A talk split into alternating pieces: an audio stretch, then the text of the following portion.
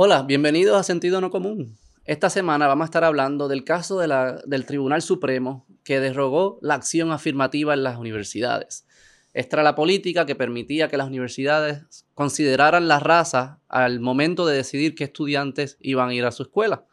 La Corte Suprema dijo, no, ya no puedes juzgar a las personas por su raza y los medios y todos los personajes de las redes sociales en Estados Unidos y en Puerto Rico se volvieron locos. ¡Ah! Hubo como un cortocircuito, como que se está derrumbando todo esto, estos racistas. Y yo quiero detenerme un momento, entender, entender cuáles son las prácticas, en, efecto, qué es lo que estaba sucediendo y determinar quién verdaderamente son los racistas cuando se discute sobre este tema. Eso que si les interesa, quédense con nosotros.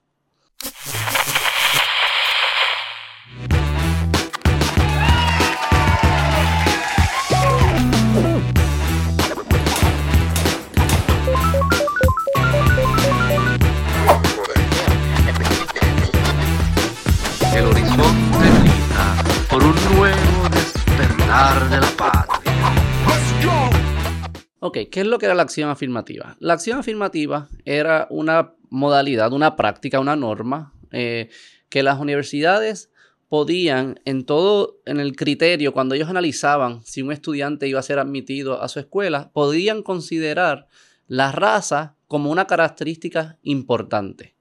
¿verdad? Como esto, piensen lo que esto se trajo eh, después de los movimientos de los derechos civiles en los 1960 y 70 en los Estados Unidos, donde había una desventaja por el legado que dejó obviamente la esclavitud y todos los, todo el discrimen que, había hacia, los, hacia los negros principalmente en los Estados Unidos. Y se crea esta práctica donde dicen, mira, para, para algunos estudiantes, pues yo le voy a dar un bump solo por el hecho de que sean, eh, en ese caso, negros. Ahora mismo la práctica, antes de que fuese derogada, pues la práctica de esta práctica también incluía eh, latinos, como nosotros, este, y nativoamericanos también.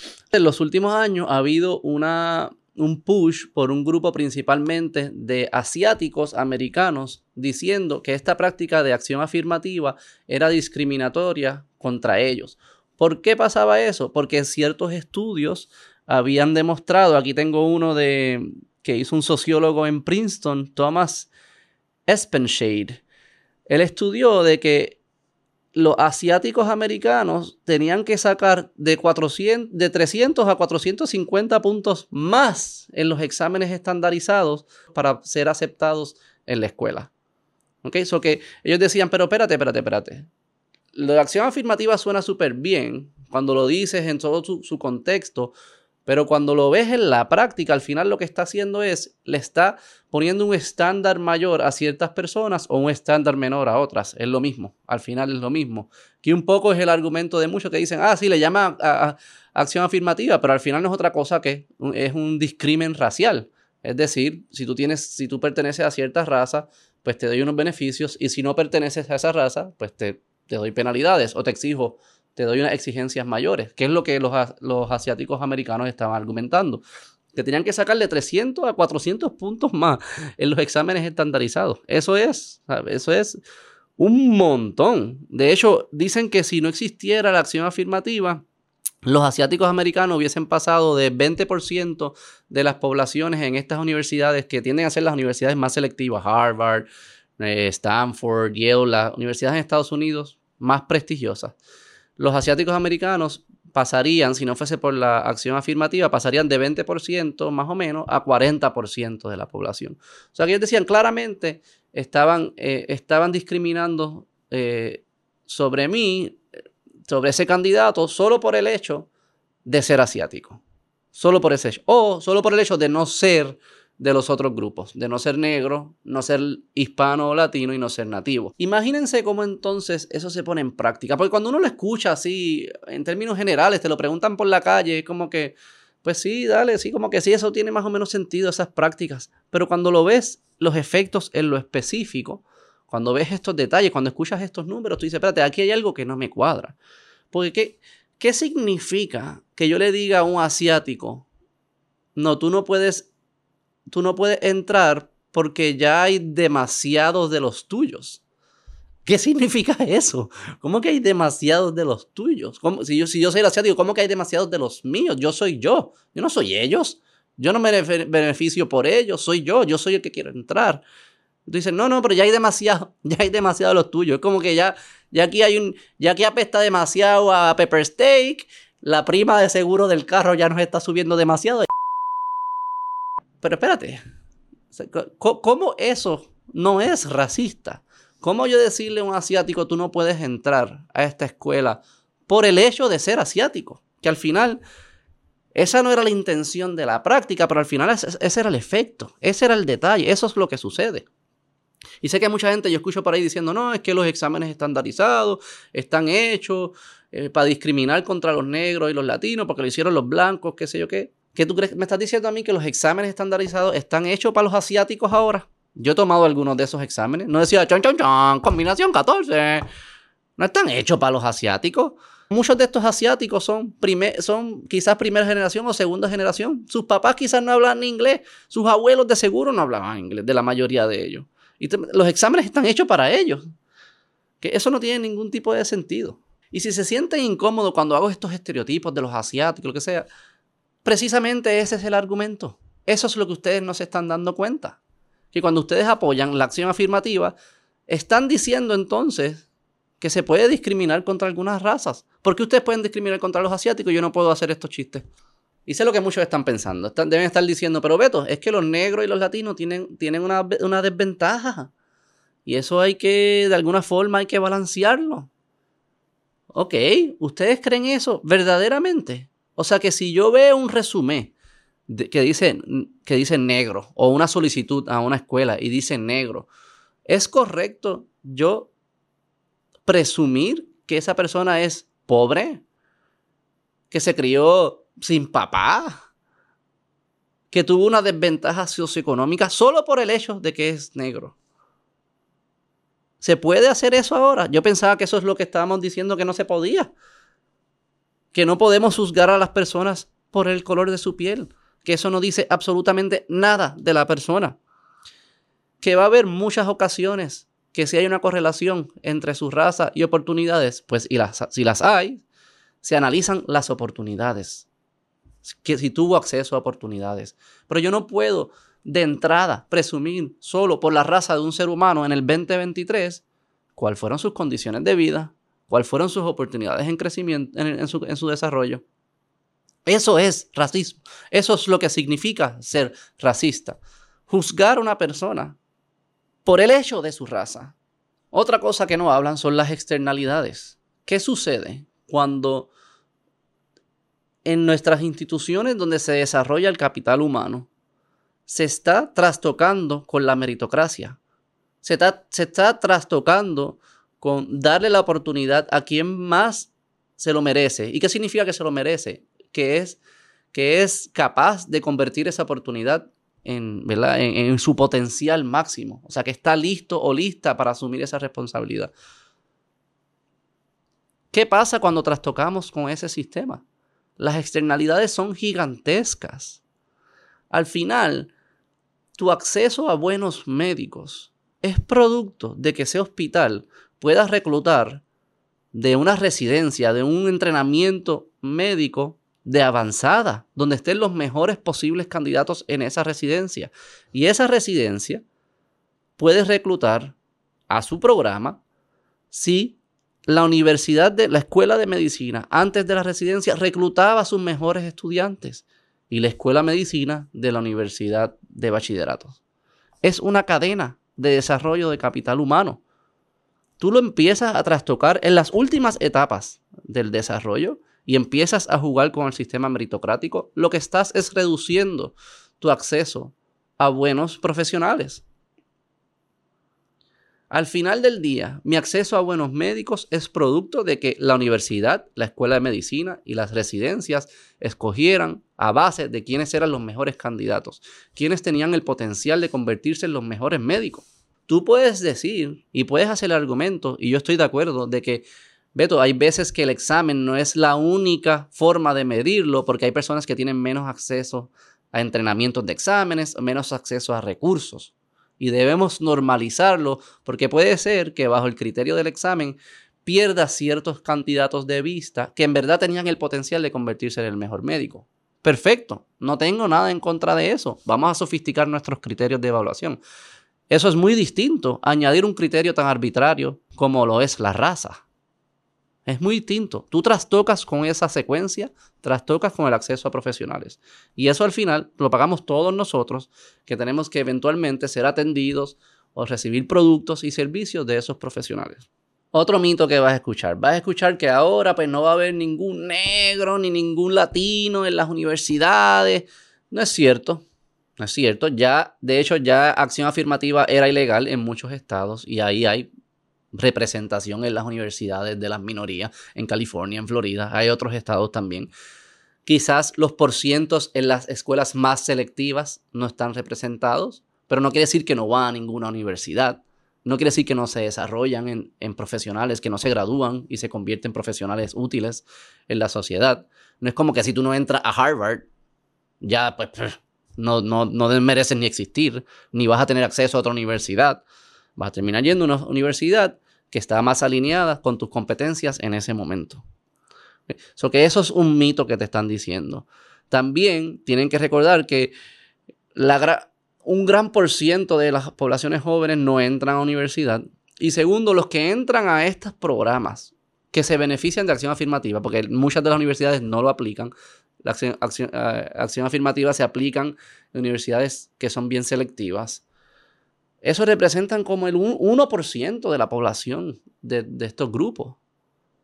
¿de, qué estamos, ¿De qué estamos hablando? Si estamos tan obsesionados, no va a haber acceso a oportunidad. Hoy en día no hay acceso a oportunidad. 99% de los estudiantes no están entrando en estas universidades, de todos los grupos. No tiene nada que ver con los grupos. Lo que tenemos es, si queremos que haya más oportunidades, hay que atenderlo más rápido en el desarrollo. No pretender que a los 18 años que se arregla se arregla esto a un grupo selecto de personas que probablemente no son ni representativos de la, del grupo que dicen representar. Y, por eso lo de los asiáticos es interesante, porque no es como que los asiáticos sea, son, eran, estaban en posiciones de poder en los Estados Unidos y estaban haciendo los exámenes para ellos. Y entonces, por eso es que estaban ganando, están entrando en estos porcentajes tan altos en las universidades. Por eso es que tienen tantos ingresos altos.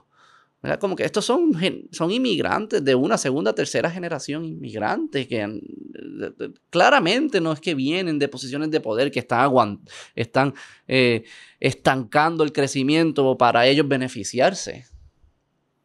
Y lo que para mí es fascinante, y desde un punto de vista latino, que yo era uno de los grupos que quizás me beneficiaba y posiblemente me, me beneficié en mi momento, de, de, de estas prácticas es que a nadie se le ha ocurrido en los medios, en ningún lado, ninguno de estos líderes que dicen que quieren lo mejor para nosotros, se le ha ocurrido decir, oye, ¿qué están haciendo los asiáticos? ¿Qué es lo que ellos hacen que nosotros no estamos haciendo? ¿Qué ellos valoran? ¿Cuáles son. ¿Cuál es cómo ellos pasan su día? ¿A qué le prestan atención? ¿Qué es importante para ellos? ¿Cuál es su cultura? ¿A qué escuelas están asistiendo? ¿Por qué hacen eso? ¿Cuál es la relación entre las familias y las comunidades? ¿Por qué nadie se está haciendo esa pregunta? ¿De qué es, qué es lo que le está funcionando a ellos?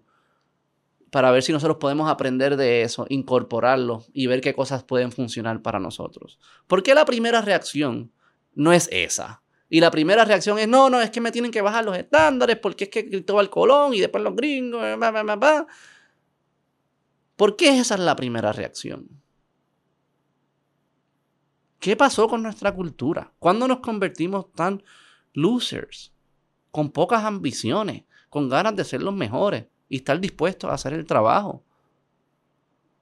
Cuando nosotros admiramos a nuestros músicos, nuestros artistas, nuestros peloteros, es porque están en las grandes ligas, haciendo el trabajo, no porque se no los colaron ni nada de eso, al contrario, tenían desventajas, sí, posiblemente las mismas desventajas que algunas veces tenemos en educación, como acceso a recursos y entrenadores y dietas y estadios y todo eso, pero ahí están. Ahí están. Y lo que los hace estar ahí no fue los accesos a todos esos recursos, no los tenían.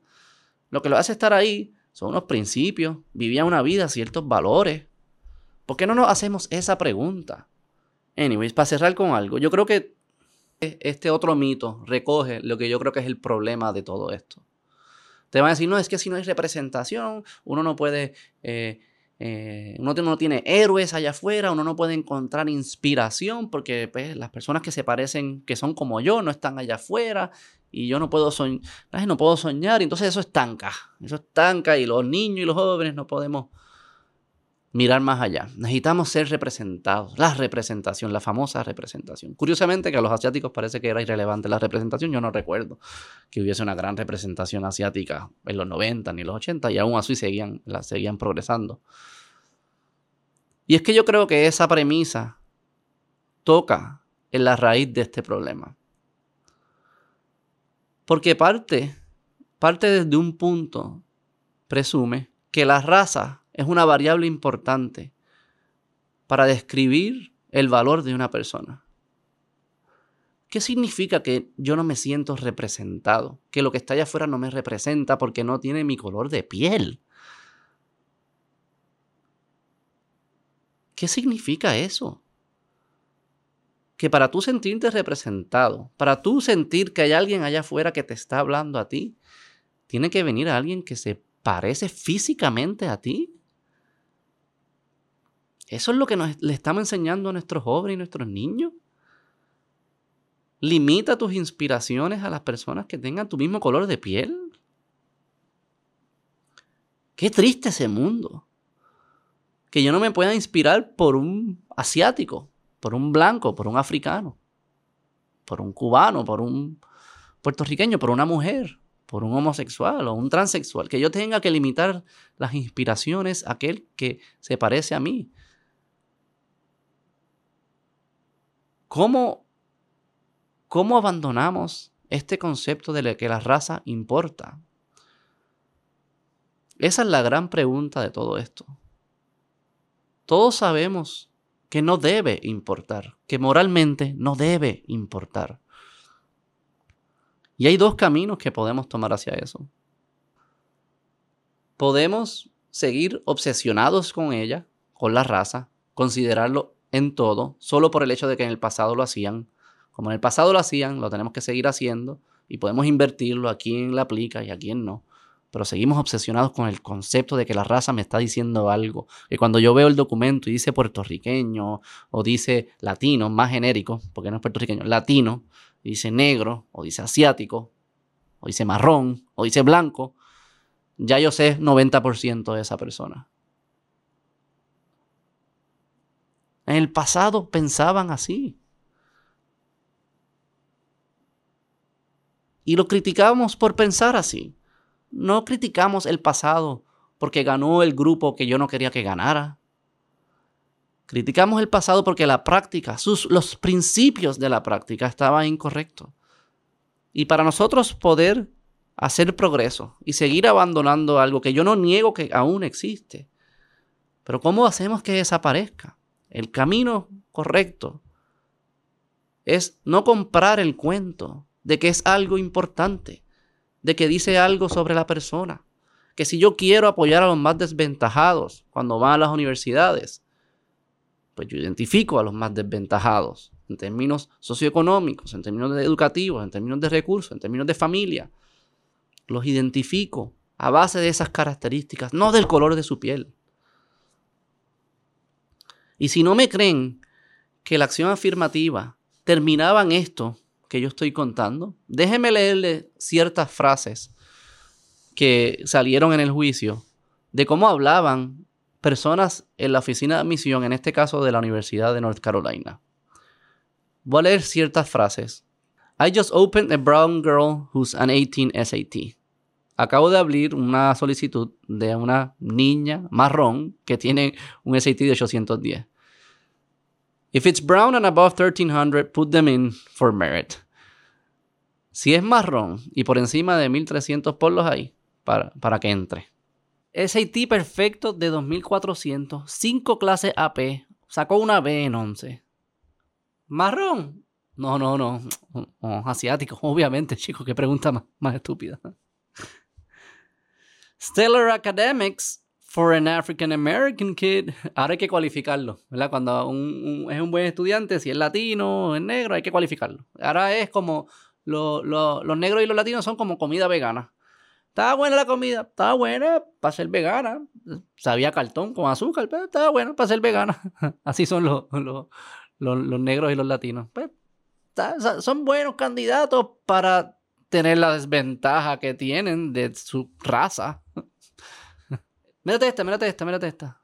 Candidato negro, 1400 SAT.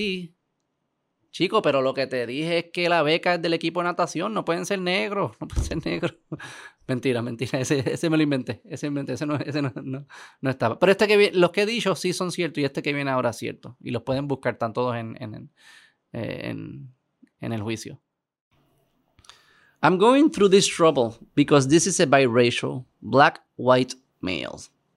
Un buen candidato que no sabía cómo evaluarlo, si lo evaluaba por los días que era negro versus lo evaluaba cuando era blanco. Uno de los padres era negro y, uno y el otro padre eh, era blanco, pues entonces no sabía cómo, cómo, cómo, cómo trato esto. Caemos en la trampa. Caemos, caímos en la trampa cuando pensamos que los movimientos de los derechos civiles lo que estaban pidiendo era inclusión, que el valor era incluir por raza. No nos dimos cuenta que a nosotros al definir la inclusión por raza como un valor, a la misma vez estábamos definiendo dos cosas. La exclusión por raza, porque cuando tú incluyes por raza, si tú incluyes a los latinos y a los negros, estás excluyendo a los que no son latinos y negros, cuando estás viendo un caso versus el otro. O sea que la inclusión por raza produce exclusión por raza. Es lo mismo. Uno le beneficia a uno y le perjudica a otro. Pero aún le da importancia a la raza, como si fuese algo importante. Y eso no es lo que nos enseñaban los movimientos de derechos civiles. Los movimientos de derechos civiles decían, no me excluyas por mi raza. ¿Cuál era el valor? El valor no era inclusión, el valor era no exclusión. No me excluyas por raza. Y como ya hablamos, eso es lo mismo que no me incluyas por raza. Está diciendo, no consideres la raza. La raza no dice absolutamente nada de la persona, de su carácter, de sus ideas, de su creatividad, del valor intrínseco de la persona. No lo carga. Esa característica no lo carga. So que no me incluyas por raza, pero no me excluyas por raza. Ese era el valor. Que no nos importe la raza. Y si hay personas que aún les sigue importando, lo que tenemos que recordarles es que no le debe importar. Y no debemos institucionalizar que siga importando. Debemos abandonar esas prácticas. Yo no me puedo imaginar qué se debe sentir ser un estudiante que te lo ganaste, que sabes que te lo merece, que no te acepten solo por el hecho de tu raza. Que no te acepten porque ya hay muchos de los tuyos. En la carta, en la carta de denegación a ese estudiante, de no aceptación, debería incluir, decir, mira, mira, ya son demasiados. Era chinito, ya ustedes son demasiados. De echa para allá. Vete para, vete para allá. Vete a trabajar al restaurante tu maíz.